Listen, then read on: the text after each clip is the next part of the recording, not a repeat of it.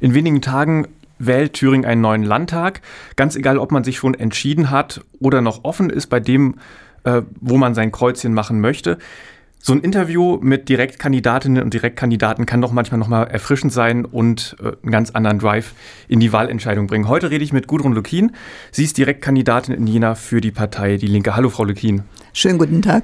Sie äh, sind ja schon eine eingefleischte Politikerin. Äh, Sie sind auch eine sehr erfahrene Politikerin. Das liegt zum Beispiel daran, dass Sie äh, eine der dienstältesten Kandidaten sind in Jena. Sie sind 1954 in Jena geboren, haben zwei Söhne. Ähm, in ihrer Freizeit sind sie Übungsleiterin im Schwimmen, wie ich gelesen habe, und ähm, sind Vorsitzende der Landesverkehrswacht Thüringen, Vorstandsfrau im Jena Frauenhaus, bei Verdi Mitglied und aktiv im Stadtsportbund. Äh, sie sind ja auch schon Landtagsabgeordnete. Was passiert denn, wenn Sie nicht gewählt werden? Was machen Sie dann mit Ihrer Zeit, die Sie dann haben? Na, dann habe ich in, genügend in meinem Ehrenamt zu tun und ich würde mich auch äh, nochmal äh, für die eine oder andere Arbeit innerhalb der Partei interessieren. Bei mir ist es so, ich habe äh, keinen Platz auf der Liste äh, angestrebt, sondern bin nur Direktkandidatin. Das heißt, die Jena Wählerinnen und Wähler entscheiden, ob äh, sie äh, durch mich wieder im Landtag vertreten sein wollen. Jetzt äh, sieht das ja so aus, ich wäre rein theoretisch Erstwähler. Äh, den letzten Landtag in Thüringen hätte ich nicht mitwählen dürfen, diesen dürfte ich mitwählen. Ähm, bin also einer der, der jüngeren Wahlberechtigten und Sie sind eine der erfahreneren Politikerinnen. Ähm, wenn ich mir Ihren Lebenslauf anschaue, dann haben Sie ja schon zu DDR-Zeiten Politik gemacht. Ich kenne die DDR nicht, ich weiß aber, dass es nicht das System war, äh, in dem wir heute leben wollen und in dem viele Le Leute damals leben wollten. Ähm, Sie waren ja in gewisser Weise als Parteimitglied Teil in diesem System. Welche inneren Veränderungen haben Sie seitdem mitgemacht, dass es auch äh, ja, in, in der Demokratie, die wir jetzt haben, funktioniert? Ähm, zu DDR-Zeiten hatte ich keine Funktion. Ich war äh, Mitglied der SED. Ich habe das auch in äh, meinem Lebenslauf geschrieben. Ich habe auch in der FDJ äh, gern mitgearbeitet. ich habe selber auch ähm, schon damals im Schwimmen einiges gemacht, war Übungsleiterin und und und. Und äh, ich will sagen, wir haben uns ja damals äh, 1989 alle gemeinsam hier in Jena, ich war bei vielen Demonstrationen mit dabei, auf den Weg gemacht, die Missstände, die wir an der DDR jetzt auch in unserem Koalitionsvertrag aufgeschrieben haben, zu verändern. Selbstverständlich sind wir damals angetreten für eine bessere DDR. Das heißt also für Veränderungen äh, innerhalb äh, der DDR, für mehr Demokratie, für Meinungsfreiheit, Reisefreiheit, dass sich dann äh, ein gemeinsames äh, deutsches Land herausgebildet hat, ist auch eine, äh, eine, ein gutes Ergebnis äh, dieser gesamten Veränderung. Ich hatte mir natürlich mehr gehofft, dass mehr von den positiven äh, Bestandteilen, äh, die wir hatten, also Ambulanzen, äh, beispielsweise Kindereinrichtungen, die Möglichkeit, ob Schwester Agnes oder einige andere nutzen konnte im Sportbereich, die vielen Trainingsmöglichkeiten, die damals bestanden hatten, dass man das als positives Ergebnis mit hinübernimmt und das, was die DDR kritikwürdig macht, dann auch zu Recht kritisiert. Aber da ist eben nicht so sehr viel passiert, äh, wie ich mir hätte wünschen wollen. Äh, wie konnte man damals die DDR kritisieren und gleichzeitig in der SED sein? Worauf musste man sich gefasst machen und wie hat das funktioniert? Ich hab, meinte jetzt hauptsächlich ab 89. Ja. Äh, man konnte kritisieren, man konnte auch seine Meinung sagen ob sie reflektiert wurde oder ob sie äh, zur Kenntnis genommen wurde, war eine völlig andere Geschichte. Die Menschen haben untereinander diskutiert. Viele haben sich in äh, Nischen organisiert, haben innerhalb der Kirche äh, die Missstände offen angesprochen. Das war bei mir nicht äh, in diesem Maße der Fall. Wir haben selber äh, versucht, innerhalb unserer Möglichkeiten äh, auch Probleme zu klären. Das ist uns in diesem Maße nicht gelungen. Viele sind ja nach der Wiedervereinigung zurück ins zivilgesellschaftliche Leben gegangen. Sie sind in der Politik geblieben. Sie haben auch Ihr Parteibuch behalten. Äh, aus der SED wurde die PDS. Aus der PDS wurde später die Linke. Warum sind Sie in der Politik geblieben? Also ich muss sagen, äh, was heißt in der Politik geblieben? Ich war Mitglied. Ich hatte keine Funktion. Ich habe auch. Ähm, Aber Sie haben ja ab, ab 89 äh, mitgewirkt und das ist ja dann schon politisch sein. Ich war 89 ehrenamtlich im äh, Kreisvorstand der äh, damaligen SED-PDS und bin äh, 1900 94 oder äh, ja 94 dann Regionalmitarbeiterin äh, geworden der ähm, Partei äh, der PDS. Vorher war ich Wahlkreismitarbeiterin eines äh, Landtagsabgeordneten. Vorher, zu DDR-Zeiten, habe ich äh, als äh, wissenschaftliche Assistentin an der Friedrich-Schiller-Universität gearbeitet, habe in Rastov am Don studiert und habe zwischendurch mal fünf Jahre als wissenschaftliche Mitarbeiterin des Oberbürgermeisters gearbeitet. Aber in äh, Gremien oder auch in äh, Parteifunktionen war ich nie. Aber ich bin äh, drin geblieben in der SED, weil wir den Anspruch hatten, uns äh, für ein äh, soziales, demokratisches Deutschland einzusetzen. Und äh, die Ideale, die wir in der DDR entweder zum Teil oder gar nicht verwirklicht hatten, äh, dann auch äh, mit in die neue Utopie, in die neue Politik zu nehmen. Sie haben auch promoviert auf dem Fachgebiet der antiken Philosophie. Haben Sie da irgendwas mitnehmen können an, an Weisheiten für politische Umgestaltungsprozesse? Schwierig. Ich habe zum Philosophiebegriff bei Platon und Aristoteles promoviert und vorher auch noch äh, Griechisch und Latein gelernt. Die Möglichkeiten hatten wir an der Friedrich-Schiller-Universität äh, dann nach dem Studium. Aber äh, die ich will mal sagen, die äh, Lehre von der Demokratie, von der äh, Stadtgestaltung, Staatsgestaltung, die ist schon interessant. Also ich denke schon, dass die Möglichkeit, sich ähm, an äh, politischen äh, Auseinandersetzungen nicht nur zu beteiligen, sondern sich aktiv einzumischen, dass das natürlich für jede Gesellschaftsordnung zählt. Und auch ähm, ein äh, Punkt ist, den man mitnehmen konnte. Allerdings äh, muss ich sagen, dass natürlich in äh, der Vorgeschichte viele Personengruppen einfach ausgeschlossen wurden, ob das Sklaven waren, Frauen etc. pp. Jetzt muss ich Sie aber nochmal fragen, sind seit, 9, seit 1999 sind Sie Mitglied im Stadtrat. Mhm. Ähm, Sie sind also politisch geblieben nach der Wende. Viele haben ja gesagt, ähm, ich habe jetzt hieran mitgewirkt und jetzt konzentriere ich mich wieder auf mein bürgerliches Leben. Sie haben ja sich dafür entschieden, politisch zu bleiben, sind ja eigentlich sogar noch politischer geworden nach der Wende. Warum haben Sie sich dafür entschieden? Ich denke, ähm, das hat sich ähm, aus meinem ganzen äh, Verhältnis ähm, auch äh, zur Geschichte, auch zur Gegenwart einfach ergeben, weil ich immer sehr politisch interessiert war. Ich habe viel gelesen, ich habe auch äh, mich an vielen Diskussionen beteiligt und um es mal ganz deutlich zu sagen, ich habe auch das als eine Verpflichtung gesehen, mitzuwirken an der weiteren Entwicklung nicht nur unserer Partei, sondern auch unserer Stadt und in diesem Falle auch unseres Landes. Dann schauen wir jetzt auf Ihr Landtagswahlprogramm. Oder wahrscheinlich auch nicht ganz auf das Programm, sondern zunächst auf die Plakate, mit denen Ihre Partei unterwegs ist. Ähm, das, die Bilder sind wirklich sehr eingängig. Ich erinnere mich da an Bodo Ramelow, den Ministerpräsidenten, in der Dampflok. Sie plakatieren sehr groß mit Bodo Ramelow einzig als Person. Das ist für eine Protestpartei, die die Linke auch mal war, ja doch ein ganz schöner Schwenk, den sie gemacht haben. Früher waren sie die Protestpartei, wo sie gesagt haben, wir sind gegen dies, gegen jenes, wählt uns dafür.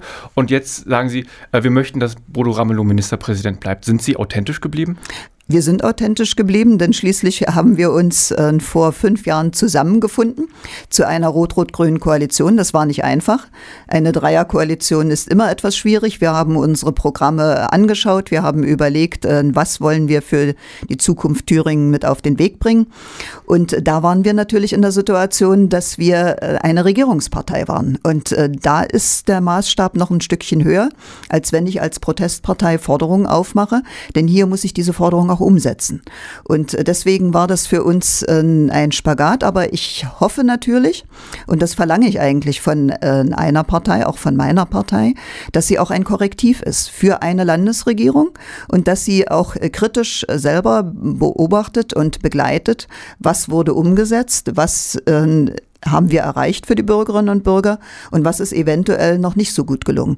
Und äh, das muss die Partei nach wie vor liefern. Auch egal, ob es äh, jetzt eine äh, rot-rot-grüne Landesregierung da ist. Und das erwartet man eigentlich von Parteien, dass sie dort auch ähm, neue Vorschläge machen, Hinweise geben. Und demzufolge ist das eigentlich äh, sowohl das eine als auch das andere. Ich muss die Sorgen äh, und Nöte der Menschen aufnehmen und ich muss gleichzeitig sehen, äh, wie ich sie in einem Land, das ein kleiner Bestandteil der Bundesrepublik ist, umsetze. Sie haben aber auch ähm, Konkurrenz bekommen auf dem Posten der wir, der, der, der ähm, Repräsentanz von Protestwählern, könnte man sagen. Da strömen noch andere Einflüsse mit rein. Sie haben ja Konkurrenz mit der AfD bekommen, die sich ja auch erstmal als Protestpartei groß aufgemacht hat. Und was sie beide zum, zumindest gemeinsam haben, formal, ist die Tatsache, dass sie beide sagen, oder früher, oder sie früher gesagt haben, wir sind eine Anti-Establishment-Partei. Ähm, sind sie das immer noch? Kann man ja eigentlich nicht sagen, wenn man regiert. Ähm, gucken wir in den Bund. Dort äh, ist die äh, Linke bundesweit mit äh, circa 9 bis 10 Prozent unterwegs. Das heißt also, wir werden auf der Bundesebene Forderungen an die regierenden Parteien formulieren müssen.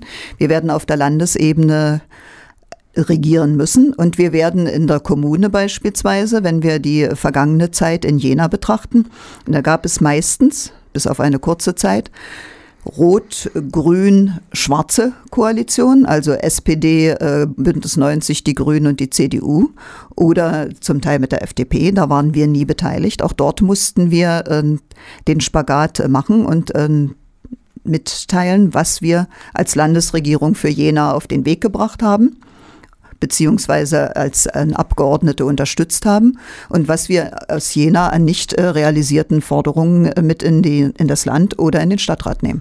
Also, also wir so sind immer zwischen, äh, zwischen vielen äh, ich will mal sagen, äh, Situationen.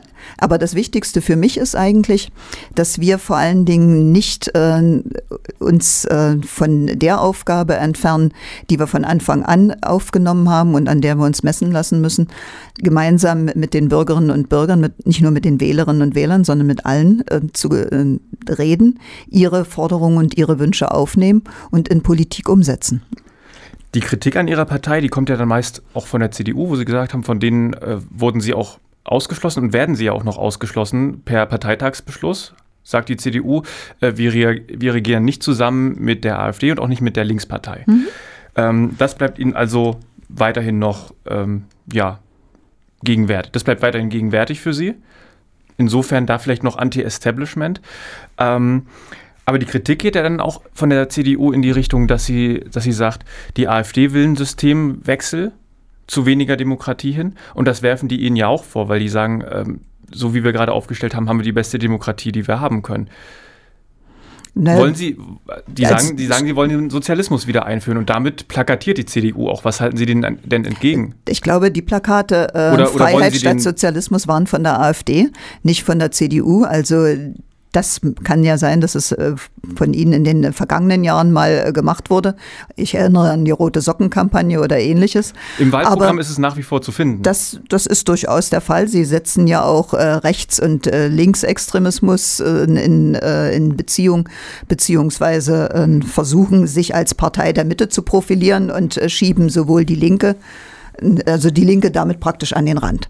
Und äh, um es mal ganz deutlich zu sagen, im Moment, äh, wenn ich mir die äh, Umfragen angucke oder auch wenn ich mir die Wahlergebnisse angucke, also mit äh, fast 30 Prozent, zumindest auch in der in Vergangenheit sind wir schon eine sehr starke Partei und wir sind keine äh, Partei, die äh, sozusagen einen Rand besetzt, sondern wir sind der Meinung, dass wir durchaus mit der SPD und mit Bündnis 90 die Grünen äh, die äh, Forderungen erfüllen und, und auch die Politik äh, anstreben, die äh, das Land schrittweise vorwärts bringen.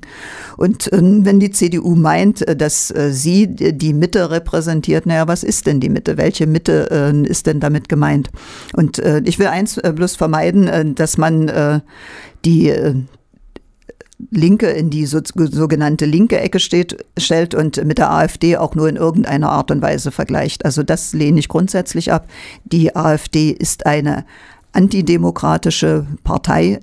Wenn wir uns das Vokabular von ihrem äh, hiesigen Chef ansehen oder auch von äh, anderen, die im, sie im Bundestag vertreten, dann grenzt das für mich an äh, eine Wiederbelebung einer Zeit äh, vor 1945, die ich von Grund auf ablehne. Und äh, wollen Sie den Sozialismus wiederbeleben mit Ihrer Partei und dem rot-rot-grünen äh, Partnern? Das ist mir ein bisschen zu platt. Wir wollen äh, diese Gesellschaft äh, demokratisch und sozial entwickeln. Und äh, welche, ähm, welche Ergebnisse das dann mit sich bringt, das äh, muss entschieden werden. Also ich bin natürlich dafür, dass wir äh, uns angucken, welche Möglichkeiten äh, des Wirtschaftens, welche Möglichkeiten der Wirtschaftsförderung, welche Möglichkeiten äh, wir haben, soziale Probleme umzusetzen. Wenn wir jetzt beispielsweise als Land einen Teil der privatisierten Wohnungen Gera wieder zurückgekauft haben, dann ist das in gewisser Weise eine, wie kann man sagen, in Anführungsstrichen eine Verstaatlichung. Und wenn Sie ein Teil einer Landesgesellschaft für Wohnen und Bauen werden, sind, haben wir Sie einem Teil der Profitmaximierung entzogen. Das ist durchaus der Fall. Ob man das jetzt sozialistisch benennen will oder ob man einfach sagt, dass hier das Land eingegriffen hat, um Bürgerinnen und Bürger vom Mietwocher zu schützen, das muss der Betrachter sich anschauen. Das Auf alle Fälle sind wir unterwegs äh, und wollen eine bessere Gesellschaft, eine sozialere, demokratische, wie sie am Ende aussieht. Das müssen wir gemeinsam mit den Bürgerinnen und Bürgern gestalten. Das mit dem Wohnraum habe ich auch aus Ihrem Wahlprogramm entnommen. Darauf wollte ich, Sie, so, äh, wollte ich Sie sowieso gerade ansprechen. Ähm, da steht drin, dass Sie für Erfurt, Weimar und Jena keine Mieterhöhungen wollen. Sie wollen mehr günstigen Wohnraum bauen. Wenn ich äh, mit Freunden aus anderen Städten spreche, aus Westdeutschland, Großstädte oder äh, die Extremfälle Hamburg, München, Berlin, dann ähm, wohne ich sogar sehr günstig. Ich kann mir sogar eine Wohnung leisten. Wir müssen ein bisschen differenzieren. Ähm, wir meinen vor allen Dingen die neu gebauten Wohnungen. Wenn ich äh, mir angucke, wir haben schon 2009 äh, eine große Anfrage hier in Jena zum Wohnen in Jena gemacht und festgestellt, dass fast 49 Prozent der Bevölkerung ähm, unter 1300 bereinigtes Nettoeinkommen haben. Das sind also viele. Und äh, auf der anderen Seite werden Wohnungen gebaut ab äh, 9,80 Euro aufwärts. Kaltmiete. Wer kann sich die noch leisten? Deswegen immer unsere Forderung, einen sozialen Wohnungsbau durchzuführen. Das wird jetzt endlich umgesetzt. Also die ersten äh, Wohnungen werden äh, wieder gebaut nach vielen Jahren des äh, Stillstandes an der Stelle. Und ähm, ich äh, weiß, äh, dass beispielsweise diejenigen, die lange Mietverträge haben, beispielsweise noch aus DDR-Zeiten in Lobedau und Winzerla, ich wohne selbst in Winzerla, ähm, die haben natürlich günstigen Wohnraum, aber die gehen natürlich aus diesen Wohnungen nicht raus. Das heißt also, dieser günstige Wohnraum steht Neuankömmlingen wie Studenten wie, oder steht äh, denjenigen, die mit ihrer Familie nach Jena ziehen wollen, nicht zur Verfügung. Für sie sind die neu gebauten und die sind in einer Preisspanne, die auch für Otto Normalverbraucher nicht mehr äh, sozusagen so händelbar sind. Klar, wenn ich ein Spitzenverdiener bin, kann ich mir auch äh, Spitzenwohnraum leisten. Aber wenn ich äh, in den Berufen Krankenschwester, Busfahrer und, und, und unterwegs bin, dann möchte ich nicht die Hälfte für Miete ausgeben. Das kann nicht sein und das darf auch nicht unser Ziel sein hier in Jena. Der Jener Oberbürgermeister sagt aber, Sie gehen da in so einen Dualismus, dass Sie sagen, äh, die Wohnungen sollen günstiger werden. Das hat auch oft dann mit äh, dem Setzen von einfacheren Standards zu tun in den Wohnungen, damit diese günstige Miete auch irgendwie wirtschaftlich funktionieren kann. Ähm, er kritisiert dabei aber, dass ähm, da so Pull-Effekte für Jena total vernachlässigt werden, wenn er sagt, äh, wenn wir einen speziellen Professor hier anwerben wollen und er findet keine Wohnung, die seinem Standard erfüllt, äh, dann kriegen wir den nicht und dann haben wir ein viel größeres Problem, weil das ähm, eine, eine, große Reaktion nach sich zieht, weil er ein wichtiger Mensch ist. Ich glaube, dann hat er auch unsere Vorschläge nicht äh, so gelesen, wie sie äh, aufgeschrieben sind. Auf der einen Seite brauchen wir natürlich Wohnraum auch für die, die äh, mit äh, Zeiss kommen, für Spitzenverdiener, für Professoren und äh, für die, die sich äh, auch in Einfamilienhäuser beziehungsweise teuren Wohnraum leisten können, bauen wir ja auch, beispielsweise in Jena-Lobeda. Aber auf der anderen Seite haben wir natürlich auch äh, die äh, verdammte Aufgabe, auch äh, für diejenigen, die nicht so hohe Gehälter haben, wo günstigen Wohnraum bereitzustellen. Und da, und jetzt zitiere ich einen Geschäftsführer eines Jenaer Wohnungsunternehmens, hat das Land Thüringen in den letzten zwei Jahren exzellente Förderbedingungen geschaffen. Das heißt also, es ist durchaus möglich, Wohnungen im sozialen Wohnungsbau zu schaffen und das, äh, die Stadt macht es jetzt auch. Dann schauen wir nochmal auf einen anderen Punkt im Wahlprogramm. Sie fordern kostenlose Kindergärten, dass Kindergärten kostenlos sind grundsätzlich. Das ist ein Konfliktpunkt, den Sie ja schon mit Ihren äh, Koalitionspartnern, mit den Grünen haben. Die sagen, wir wollen bessere Kindergärten statt kostenlose Kindergärten. Das wollen die mit dem Geld dafür anfangen. Äh, worauf könnten Sie sich da einigen? Weil so ein bisschen kostenlos und so ein bisschen besser wird wahrscheinlich nicht gehen. Ne, ich denke, warum äh, ist die Schule äh, kostenfrei? Ist äh, im Wesentlichen ein Studium kostenfrei und ausgerechnet in den ersten äh, drei Jahren äh, soll mehr oder weniger bezahlt werden. Das ist ein Zielkonflikt. Wir sind der Meinung, dass Bildung für jeden kostenfrei zur Verfügung stehen soll. Ich denke, da sind auch unsere Bündnispartner nicht dagegen. Sie gehen genau wie wir von der jetzigen Situation aus dass natürlich äh, auch äh, durch die Arbeitsbedingungen in den Kindereinrichtungen äh, durchaus Engpässe entstanden sind. Das heißt also, wir müssen sowohl in Qualität als auch in die Kostenfreiheit investieren. Und wenn ich mir angucke, es äh, wird jetzt ab 2020 das äh, zweite kostenfreie Kita-Jahr auf den Weg gebracht, dann sind das ungefähr äh, 48 Prozent der Bundesmittel und äh, 52 Prozent der Bundesmittel, die wir bekommen haben, gehen in die Qualitätsverbesserung. Also wir machen beides. Dass es noch nicht äh, ausreicht, ist klar. Es fehlt das dritte kostenfreie Jahr und es fehlt noch eine weitere Verbesserung für die Erzieherin. Das heißt also die Möglichkeit, kleinere Gruppen zu betreuen. Ihre Partei fordert auch mehr Ostdeutsche in Führungspositionen zu besetzen. Da könnte Ihre Partei ja auch gleich den ersten Schachzug machen und Bodo Ramelow äh, vom Amt des Ministerpräsidenten ja, nehmen und sagen, wir setzen da jetzt einen eigentlich Ostdeutschen ein. Bodo Ramelow ist ja ein gebürtiger Westdeutscher. Hm, ich würde eher anfangen, wenn ich mir die Universitäten angucke, ich würde eher anfangen, äh, mir die äh, Gerichte anzuschauen. Ne, wir haben ja schon angefangen. Also wenn ich mich nicht alles täuscht, ist Katja Kipping zum Beispiel als Parteivorsitzende eine Ostdeutsche, ist Sarah Wagenknecht sogar eine gebürtige Jenenserin. Und dann der einzige Und, Ministerpräsident der Linken ist ein Westdeutscher. Tja, wie das wohl kommt. Also wir haben, wenn mich nicht alles täuscht, äh, Bodo Ramelow schon sehr, sehr lange in Thüringen um es mal ganz äh, freundlich zu sagen. Und es war auch ihm nicht in die Wiege gelegt, dass er der erste Ministerpräsident dieses Landes wird. Er war dann äh, lange Jahre Fraktionsvorsitzender. Und äh, wir sind äh, mit dem Fraktionsvorsitzenden damals ins Rennen gegangen. Und äh, wir haben auch in der Vergangenheit viele äh, ostdeutsche Fraktionsvorsitzende gehabt bei uns in der Thüringer Partei. Also es ist, würde ich eher sagen, ein Zufallstreffer. Okay, ähm, aber was, kann, was können Sie denn da tun, um äh, die Ostdeutschen in Führungspositionen zu bekommen? Ich weiß nicht, ob man das äh, mit dem Grundgesetz vereinbaren kann, das gesetzlich zu regeln, dass es eine ostdeutschen Quote gibt. Frauenquote, Frauenquote kann ich mir noch irgendwo vorstellen, mhm. weil es ja auch diesen Gleichstellungsartikel äh, gibt. Aber den äh, für Ostdeutsche und Westdeutsche, den Gleichstellungsartikel, den kenne ich nicht. Wie wollen Sie das denn bei Firmen machen? Die können das doch frei entscheiden, die gucken, wofür sie die besten Faktoren herrschen. Ja, auch die Firmen müssen sich langsam darauf einstellen, wenn sie guten Nachwuchs haben wollen, dass sie ihn hier suchen. Ich meine aber hauptsächlich die Gerichte. Auch da finde ich kaum Ostdeutsche an den Führungspositionen. Und das sind Aufgaben, die äh, durchaus in der Hand eines äh, Staates mitliegen.